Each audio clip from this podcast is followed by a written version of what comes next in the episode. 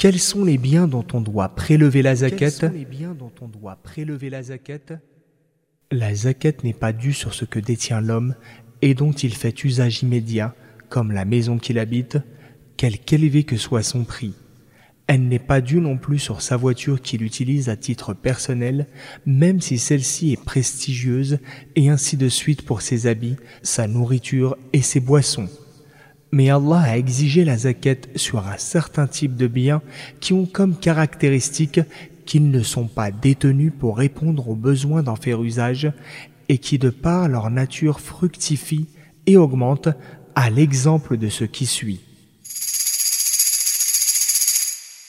Premièrement, les métaux, or et argent qui ne sont pas incorporés dans les vêtements et les bijoux que l'on porte on ne doit en donner une partie en zakat que si le seuil légal appelé nisab, seuil pour l'exigibilité de la zakat, est atteint et que si ce seuil est possédé pendant au moins une année lunaire dont la durée est de 354 jours.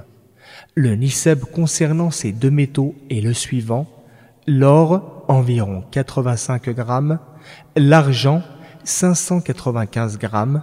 Si le musulman possède cette quantité, il doit après un an en prélever une proportion de 2,5%.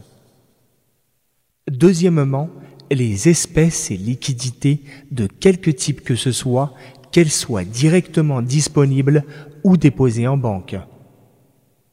Pour prélever la zaquette qui est due, on détermine si le seuil légal, NICEB, de ces espèces est atteint en comparant leur valeur à celle du seuil légal de l'or. Si cette valeur est égale ou supérieure au niceb de l'or, c'est-à-dire environ 95 grammes estimés en espèces au moment de prélever la zaquette, soit une année lunaire depuis la possession de cette somme, alors on en donne 2,5%.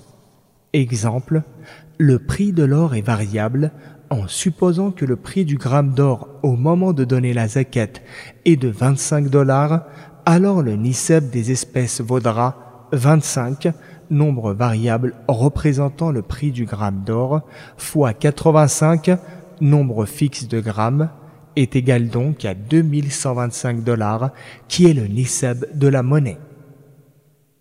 Troisièmement, les marchandises.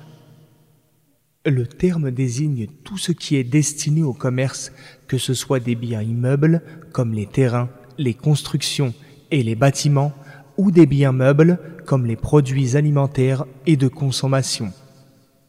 Façon d'en prélever la zaquette, quand une année est passée depuis qu'on les détient, on additionne la valeur de toutes les marchandises destinées au commerce en prenant en compte leur valeur du marché le jour où on doit donner la zaquette quand cette valeur additionnée atteint la valeur du NICEB des espèces, on en donne 2,5%. Quatrièmement, les produits de la terre comme les céréales, les fruits et les grains. Allah exalté soit-il, a dit